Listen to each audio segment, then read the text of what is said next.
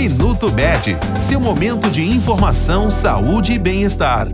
8 de agosto é o Dia Nacional de Prevenção e Controle do Colesterol. Muitas pessoas pensam que o colesterol é uma substância maléfica, mas ele é primordial para o funcionamento do corpo porque faz parte da estrutura das células do cérebro, nervos, músculos, pele, fígado, intestino e coração.